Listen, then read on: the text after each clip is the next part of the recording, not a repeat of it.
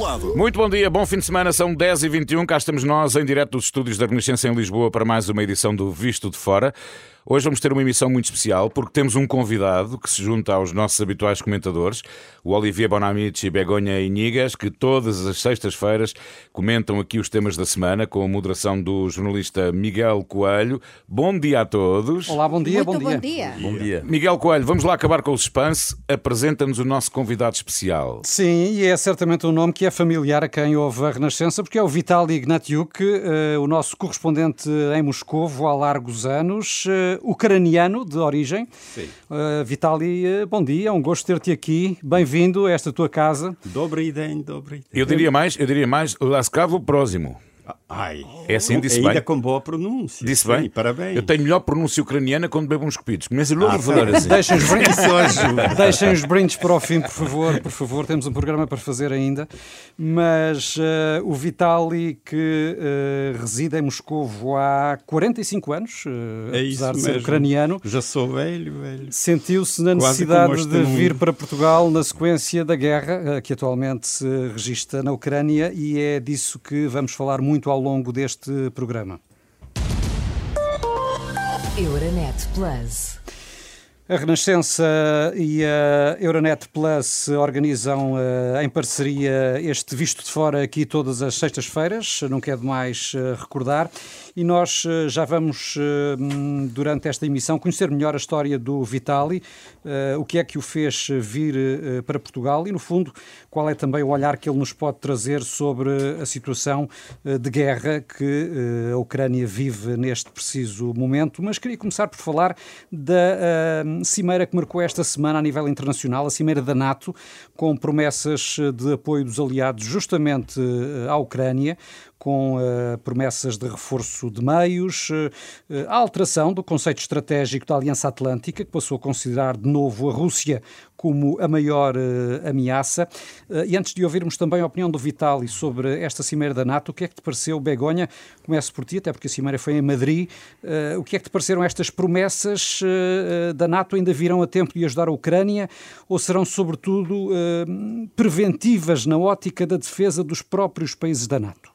Acho que esta cimeira foi moito, moito importante no é? neste, neste momento tan complicado no que estamos con, con a guerra na Ucrania e, sobre todo, a imaxen que fica eh, desta cimeira e o que se destaca nos principais xornais españois hoxe e tamén onten esta unidade en torno a NATO, há moito tempo que non acontecía, eh, há 12 anos tivemos unha cimeira que foi tamén moito importante en Lisboa, que nos acompañamos, mas esta cimeira ten a importancia de ser neste mesmo momento, no? eh, coa guerra da Ucrania, e todos xuntos, esta imaxe de unidade no Museo do Prado, eh, de todos os líderes, en sintonía, eh, aliás, o Erdogan da Turquía tamén en sintonía aparentemente que aínda faltan por asinar unha serie de coisiñas e dizer estes acordos eh, van, teñen de ficar no papel Sim, a sintonia do parte, da parte da Turquia foi importante, sobretudo por causa, claro, da adesão da, da Suécia e da Finlândia. Iso é, iso é o que o que ia explicar agora.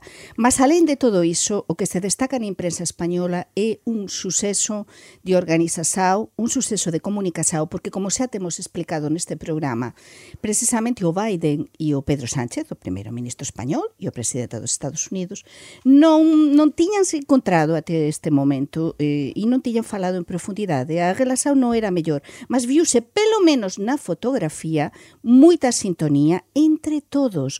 E entón foi un suceso de comunicación, de organización e o que vai acontecer coa adesao destes dois países e o que vai acontecer realmente eh, de aquí adiante, se esta cimeira vai ser importante ou non, vamos ver de aquí a uns meses. E a tua leitura, Olivier, o certo é que tudo indica que a NATO vai aproximar-se mais da Rússia ainda do que Putin gostaria.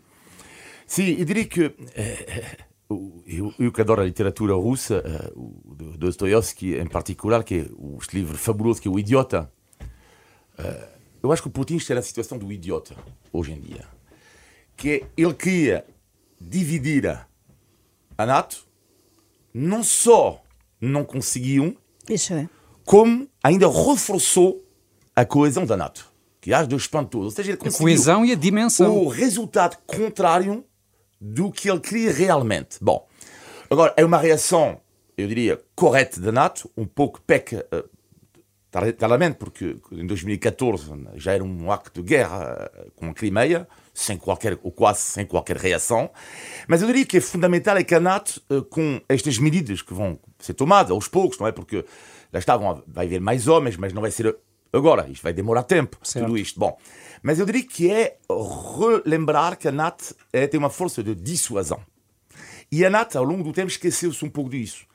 E é muito importante a dissuasão para, sobretudo, mostrar um sinal a Vladimir Putin que gosta da relação de forças, que ele atacou a Ucrânia, mas que, cuidado, não pode eh, eh, ter outras ideias na cabeça, porque não sabemos, afinal, o que é que Vladimir Putin tem na cabeça, e até na própria Ucrânia. Não sabemos exatamente o que ele quer. E é, de facto, esta força de dissuasão, esta resposta da NATO que era preciso para restabelecer um pouco a relação de forças com Vladimir E outra Putin. coisa máis, que na cimeira de, de Lisboa, de 2010, eh, abriuse a mão ao relacionamento com a, a, com a Rússia. Lembro-me perfeitamente de fazer eh, Sim, crónicas sim, a na Rússia foi considerada parceira, ativa da Parceira, NATO. lembro-me perfeitamente Exatamente. desse momento. E que aconteceu em Madrid Foi a reversão completa ao desse contrário, conceito. Exatamente. a, a Rússia inimigo número um da NATO. Mas quem eh, poderá muito melhor do que nós saber o que eh, passará na cabeça de Putin e como é que eh, esta cimeira também foi encarada do lado da Rússia é o Vitaly Ignatiuk, que temos aqui em estúdio. Uh, Vitaly, pessoalmente, como é que vês esta evolução que a própria NATO tem tido face aos acontecimentos na Ucrânia e eh, como é que eh, tudo isto é visto também do lado de lá, em Moscovo? Sim, portanto, eu estou de acordo com Olivier, com aquela situação que ele descreveu, que realmente. Em chamar idiota a Putin. eh, não, isso que, que acho que é uma ofensa para a principal personagem do, do, do grande romance de Dostoiévski. Sim. Portanto, é uma pessoa muito. Quer dizer, com todo o mal que, que tem, portanto, é uma pessoa eh, que tem eh, lá na cabecinha tantas baratinhas, como se costuma dizer eh, em russo, que é difícil prever o que é. Mas eh, a ideia principal dele é eh, acabar com a Ucrânia. Portanto, é isso que surgiu eh, naquela cabeça já em 2004, eh, desde a primeira ofensa que o povo ucraniano na altura contra Sofreu com a ocupação da, da, da Crimeia. Mas no Não, Ocidente. não, há- não, 2004 ainda. Ah, 2004, durante, sim. Durante eh, a primeira revolta contra o candidato apoiado pela Rússia, que de repente, quer dizer, que venceu supostamente, mas eh, eh, diferentemente da Rússia, o povo ucraniano ficou escandalizado com o nível das falsi- falsificações e eh, surgiu aquele primeiro Maidan. Primeira revolução. Primeira revolução. Mas sim. depois tudo o que se passou nos últimos quase eh, 20 anos desemboca então nesta guerra a que estamos a assistir. No Ocidente há muitos especialistas que consideram que a Rússia pode dar-se por satisfeita se ocupar o Donbass e depois iniciar negociações com vista a uma eventual paz. Acreditas que a Rússia fica por aí ou quer ir mais longe? Não, é preciso tirar algumas lições. Claro que a história não nos ensina nada, mas é preciso tirar, pelo menos tentar tirar, eh, tirar algumas lições. Portanto, o facto de o senhor Hitler eh, ter recebido uma boa parte da Checoslováquia na altura e da Áustria e toda a Áustria, quer dizer, eh, não deu para nada. Portanto, a guerra começou na mesma. Mas parece que a NATO está nesse papel eh, nesta altura ou está a reagir, apesar de tudo, de uma forma mais eh, reforçada e unida do que aconteceu aos países Não, europeus sim, na altura? a palavras são boas, as palavras são bonitas, ma- mas interessam as ações. Portanto, e eu acho que esse nível de ajuda é muito, muito lento em comparação com as necessidades. Vitali, eh, antes, antes de comenzar este programa, que, que estamos en directo, comentabas como, como é que foi a túa saída eh, da Rusia e, e os nosos ouvintes, acho que non sei se saben, mas tú és eh, ucraniano. Entón, como ucraniano que esteve a morar na Rusia até a tres semanas aproximadamente, como é que viveste isto que aconteceu no teu país? E o que é que te levou já agora eh, a sentir necessidade de sair da Rússia? Portanto, porque a situação que, que se tornava cada vez pior, eh, portanto, a campanha anti-ucraniana começou eh, há 20 anos, é preciso dizer, quase 20 anos. Logo depois de 2004, pouco a pouco, e, nos últimos eh, 10 anos, já de, eh, um pouco antes da, da Crimeia, eh, portanto, já eh, acelerou de tal modo que muitas pessoas a priori inteligentes se tornaram vítimas desta campanha, hum. porque, uhum. quer dizer, quem, eh, quem costumava ver televisão russa, na sua maioria esmagadora, deixou de ter uh, miolos na cabeça, a meu ver. Hum. Porque uh, pessoas, uh, até uma, uma das minhas colegas com quem há quatro anos eu trabalhei durante a visita de um presidente lusófono, e me parecia normal, portanto, há, há um, no início da guerra, escreveu-me coisas uh, completamente.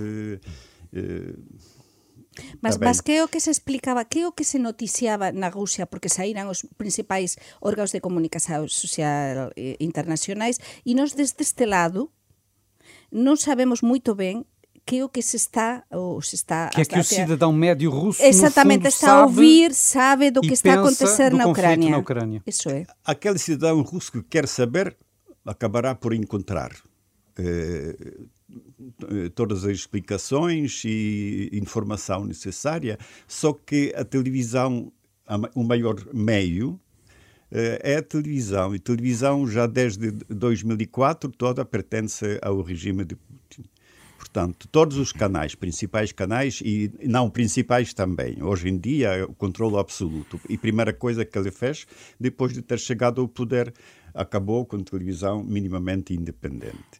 E por isso. Uh, televisão as... e jornais e rádios. É, isso já. Último, último, havia uma emissora de rádio uma e meia, porque outra só tinha noticiários, mas de qualquer modo ainda se podia daqueles noticiários eh, saber qualquer coisa. Mas eh, eh, estava eu a dizer. Ou seja, hoje só há a versão oficial, no fundo, a circular na Rússia. Oficial, só, uh, Mas o que é que dirias? Imagem... A maioria dos russos uh, acredita nessa versão oficial? Uh, a maioria acredita. A maioria acredita. Eu estava a falar hum. daquela, daquela senhora que acabou por dizer que tudo o que faz é, eh, o Putin é muito certo e, e, quando eu disse que, que queria ir para Portugal, não, que como é possível hum. ir para aquela gente ignorante e agressiva, imagine. Hum. Ignorante também. Portugueses não são eh, menos, eh, mais ignorantes do que os russos, ucranianos ou norte-americanos. São menos agressivos. mas agressivos! é, é, Vitali, é isso que, que me fascina, é a questão que hoje em dia, no Ocidente, existe o politicamente correto que diz neste momento o seguinte seguinte: uh, Putin, mais ou menos, é um mauzinho, mas o povo russo não o apoia. Isto é politicamente correto. E acontece, uh, eu pessoalmente nunca acreditei, se não nem consigo, nunca acreditei nesta versão do politicamente correto. Não acredito nisto. O Instituto Levada, que você conhece, que é um dos raros institutos mais independentes, entre aspas, na Rússia, todos os estudos que fizeram mostram o Instituto Levada que a maioria do povo russo apoia a Vladimir Putin. A minha pergunta é: você sentiu claramente na Rússia este apoio ou então é muito mais complexo do que isso? Não, quer dizer, claro que, a, a meu ver, a maioria agora deve apoiar. Sim, portanto, a percentagem é inútil hum. falar, porque, quer dizer, num país como a Rússia é impossível fazer eh, um inquérito normal. Portanto, isso. Hum. Pessoas eh, têm medo, por simplesmente, de, de, abrir a boca, porque agora eh, até nem se pode chamar guerra a guerra. Portanto, se tu chamares. Sim, é uma operação especial. Sim, sim, sim. É. Portanto, multas, prisões. Chegou-se ao ponto de que, uma, uma, semana antes da minha partida, eh, uma menina apareceu lá no centro de Moscou levantando os braços, supostamente tendo um slogan qualquer. Então, no protocolo da polícia, que aprendeu e depois multou, eh, foi escrito que levantou os braços mostrando um slogan eh, hum. virtual com palavras antigovernamentais governamentais. Hum. Eh, e como é que foi eh, eh, a tua saída da Rússia. Como é que conseguiste sair? É, portanto, há ainda algumas, algumas companhias aéreas que ainda funcionam, tipo para, para a Turquia, Sérvia. No meu caso, foi o comboio até a fronteira com Letônia, uhum. comboio autocarro, e depois passei como justificando a minha saída. E como justificaste? Eh, eh, eu, eu aqui participo, eh, participo numa conferência sobre metodologia de ensino de português como língua estrangeira. Porque convém explicar que o Vitali é professor de, de português em Moscou, faz traduções, para além de ser correspondente da Renascença, e, e portanto também estas amizades e ligações com Portugal neste caso, revelaram-se bastante úteis. Não é? Vitali, a, a, a, considera ou não que esta guerra também é, portanto, toda a gente diz, ok, é uma guerra política, geopolítica, etc., mas considera ou não que também é uma guerra ideológica. Vou dar um exemplo. Nos americanos, quando atacaram o Iraque, havia por trás também uma ideologia dos conservadores americanos.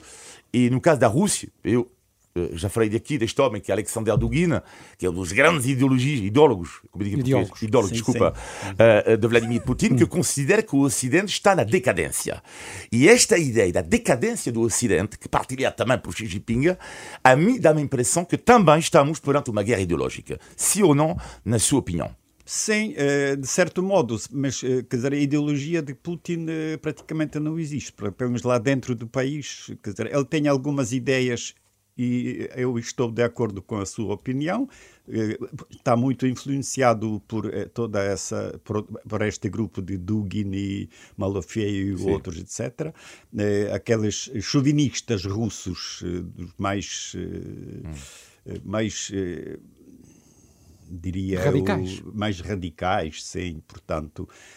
e mas no fim de contas, a única coisa que ele quer, ele quer partilhar o mundo com os norte-americanos. Supostamente não gosta deles, mas as famílias antes uhum. viviam lá e, uhum. e, muitas, muita, muitas famílias dos oligarcas russos continuam aqui no, viver aqui no Ocidente, principalmente nos Estados Unidos também. Uhum. E, e uh, ele quer partilhar o mundo, fazer uma nova Yalta. Uhum. Quer dizer, uh, vocês lá podem Voltar fazer... a 1945. Sim, sim, sim, Ou até mesmo, já se falou há, há duas semanas que ele falou Uh, que deu, deu a entender que é uma espécie do Pedro Grande. Que, Mas, Vitali, no Ocidente está, está, também, eh, está também formada um pouco esta ideia de que uh, Putin é a origem de todos os males e que se, de alguma forma, o atual presidente russo desaparecesse, poder-se encontrar uma solução para o conflito na Ucrânia. É só Putin que está em causa? Não, mas isso, não só Putin, mas se ele desaparecesse, isso vai ajudar muito uhum. na solução do problema. E, a, relação, a relação com Xi Jinping, com a China, porque uma das coisas eh, que se tem falado a raiz da cimeira da NATO, que, que acabou, que terminou ontem em, em Madrid, é precisamente que esta união da NATO, esta união dos líderes, que, que ficou agora moito máis compacta depois desta cimeira de Madrid, que agora há un perigo que, eh, que Putin se aproximar ou se aproxime ainda máis a, a, a China. Isto, isto pode ser posible? Pode, pode, Xi Jinping, eh, como é que está? Como se está a ver esa amizade desde, desde a Rússia? Não, eu acho que do ponto de vista da China, a Rússia é tão insignificante para os chineses que eles não precisam da uhum. Rússia, porque eles já, eh, de facto, eh, possuem a maior parte da Sibéria, portanto eles recebem Mas precisam minérios. que a Rússia não perca a face na Ucrânia porque, em função sim, da questão sim. de Taiwan, a China não sim, quer que a Ucrânia venha a vencer. Sim, então, por isso, é, por isso que eles têm essa posição tão prudente em relação à guerra, não dizem coisas, etc. Por isso não se sabe o que pode acontecer, não? Sim. Havia um escritor uh, uh, búlgaro que dizia, que esta semana, que disse algo que eu achei incrível, porque não é a primeira vez que eu ouço isto, que é Vladimir Putin conseguiu também estragar tudo que existia uh, do ponto de vista cultural, ou seja, ainda há uma ligação, havia uma ligação fortíssima, não só na Ucrânia, outros países do leste, à cultura russa. Também a língua russa, portanto, são povos que têm muito a ver culturalmente. E ele conseguiu, com esta guerra, estragar, de uma certa forma, todas estas ligações que ainda havia com o mundo russo. Partilha esta opinião ou não? Sim, e a, meu ver, portanto, lutar ou pelo menos desejar a vitória da Ucrânia, a vitória em todos os sentidos eh, da Ucrânia nesta, nesta guerra, esse também, ao mesmo tempo, a meu ver, significa eh, desejar o bem para a Rússia.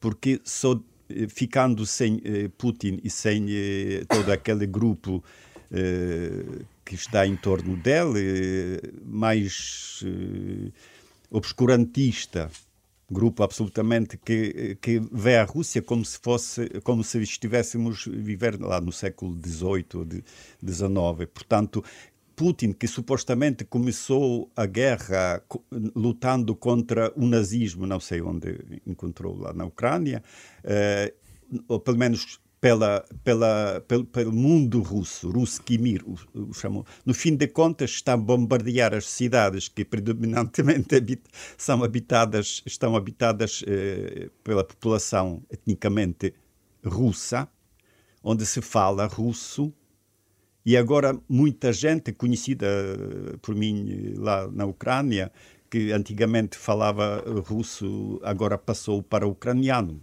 para eles é, um, é uma questão Zelensky, de princípio. O próprio Zelensky Sim, e a sua eh, família. Começam a, a, até tiram os nomes de Leão Tolstói, coitadinho, nem Dostoiévski, porque agora, claro, hum. ninguém quer eh, ter, andar pelas ruas uh, com nomes russos. Já que a Begonha falou aqui de Volodymyr Zelensky, como é que vês o papel do presidente ucraniano? Até que ponto é que ele terá sido ou não excessivamente otimista ou até ingênuo no eh, relacionamento com a Rússia eh, no período que antecedeu a, a invasão?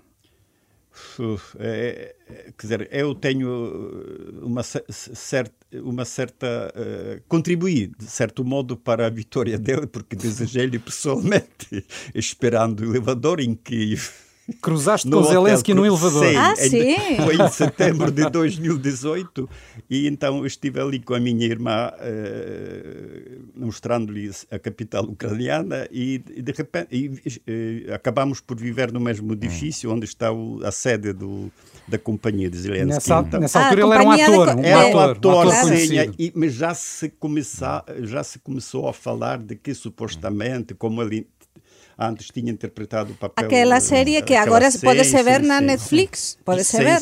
Já teria ambições e, por, e, políticas. portanto, desejei-lhe boa sorte, mas eh, acontece que, claro, que ele inicialmente foi muito.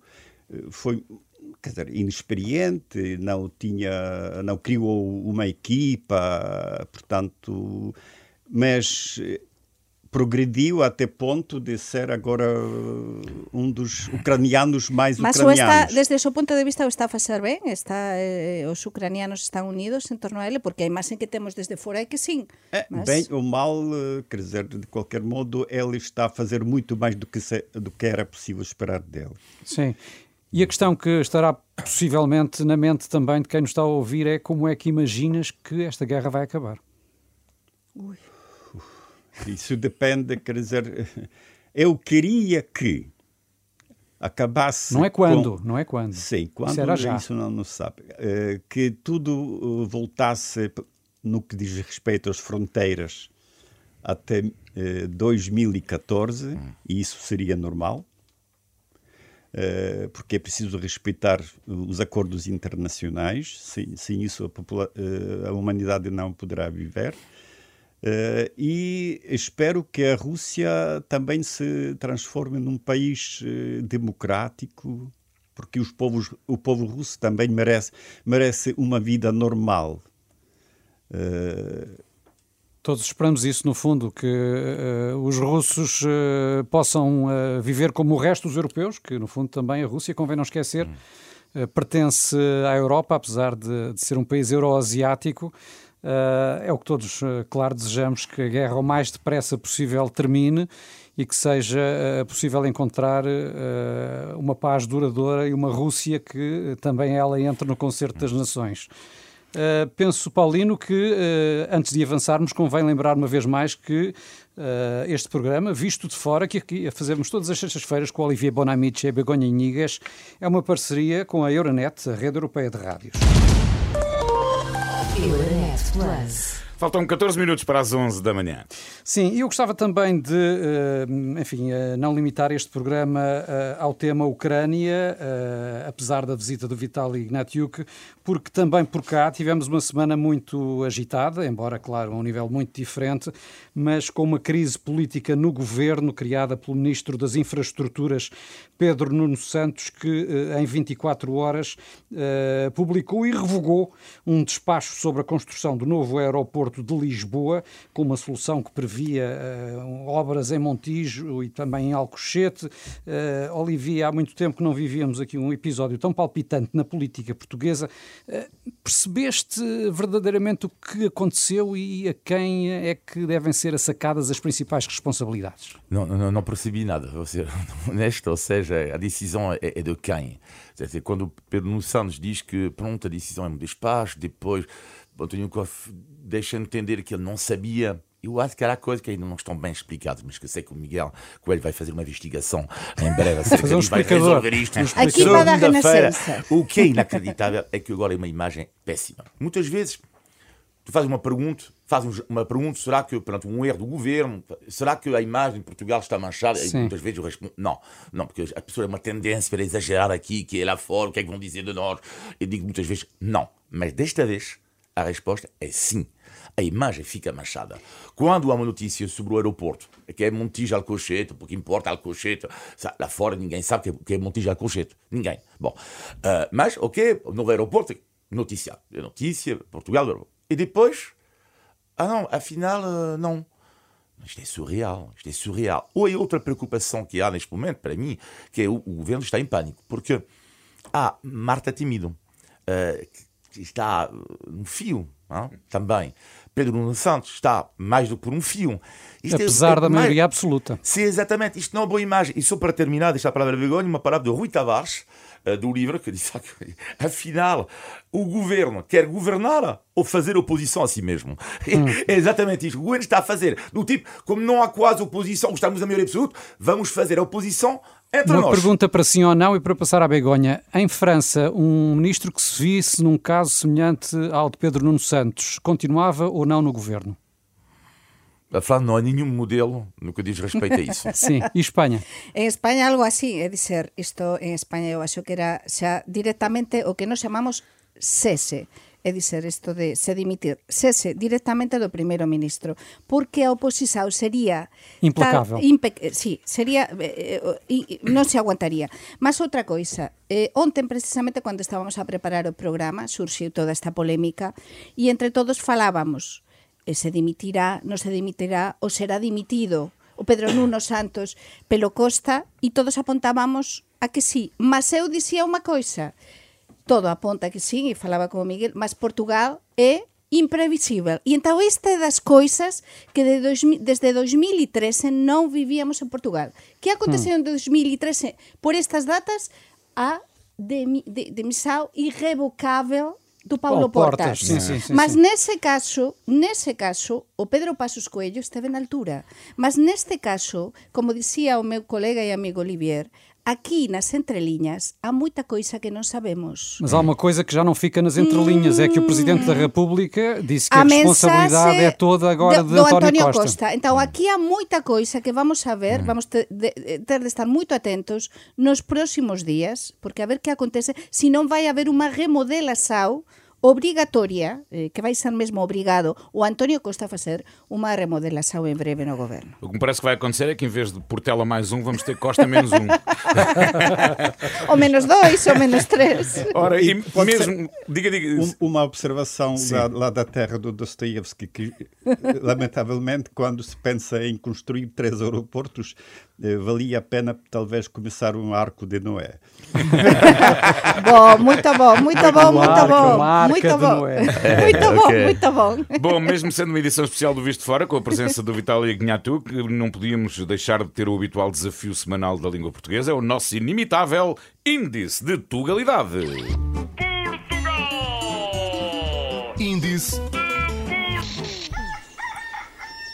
de Tugalidade. As regras são muito simples, só é preciso acertar no significado de uma expressão tipicamente portuguesa. Com a Olivier e a Begonha é assim, às vezes pensamos que é difícil e acertam à primeira, outras é exatamente ao contrário. Veremos hoje, para o Vitali, até é capaz de ser mais fácil, não é? Ser, Porque sim. se especializou em traduções e aulas de português, mas veremos quem é que acerta. E a pergunta desta semana é: o que quer dizer assinar de cruz? Assinar de cruz é assinar um, um cheque eh, En branco. em branco. Hum, Vitali. Vitali? Assinar de cruz. É difícil, de verdade, cruz. Vitali? Assinar de cruz é. Da assinar cruz uma, não, assinar- assinar, eh, uma coisa Assinar- errada, optar por uma coisa errada. Assinar de cruz. Assinar de cruz é. Ah, ao Como contrário. Não, como não temos Mentira, muito tempo, não, vocês não vão mentira. lá. Não, eu, eu penso que o Olivier, O Olivier não andou longe. Não, Não, andou cena do longe, cheque, sim. mas é assim. Um cheque é, é branco? concordar com alguma decisão sem refletir sobre ela ou sem sequer saber do que se trata. Um não é? cheque em branco? Isso é, é, é, uma- É praticamente um cheque- cheque em basicamente branco, é isso. basicamente é isso. Não é? Antigamente em Portugal, e não só, grande parte da população era analfabeta e quando era preciso assinar, limitava-se a desenhar um X para validar Hum. um documento e a expressão ficou então assinar de cruz, é como assinar de olhos fechados. Que é outra frase que quer dizer praticamente o mesmo. Ora, esta é uma coisa que os ucranianos têm sempre recusado, que é assinar de cruz as exigências de Putin. Para a semana, há mais índice de Tugalidade. Índice de Tugalidade. Bom, eh, em rigor, para cumprir o tempo, temos 20 segundos, mas vamos ao positivo e ao negativo. Começamos pelo teu negativo, Begonha. O negativo, como é que está eh, o tema da saúde en Portugal? É dizer, cada día que pase é pior. Semana pasada falábamos das greves e agora eu non, non me imagino estar grávida neste momento, ter de ir a un centro de saúde, estar pendente cando unha muller está grávida está moito sensível, eh, pode ter eh, cualquier tipo de urxencia. A situación eh, de, de, da saúde en Portugal, eh, das Num dos consultas... países com a mais baixa taxa de natalidade do Mas mundo. eh, isto é moito, moito preocupante e isto é unha urxencia, mas unha urxencia que non sei o que vai facer o goberno, mas eh, non sei, non sei qual é que vai ser eh, o seguinte episodio disto. E o teu negativo? O negativo tem a ver com uma tendência em Portugal que há cada vez mais pessoas que têm menos paciência, que têm menos sentido de humor. O que é que eu digo? Porquê que eu digo isso? Há cada vez mais sentido, humoristas que estão a ser criticados em Portugal e não só, é uma tendência europeia.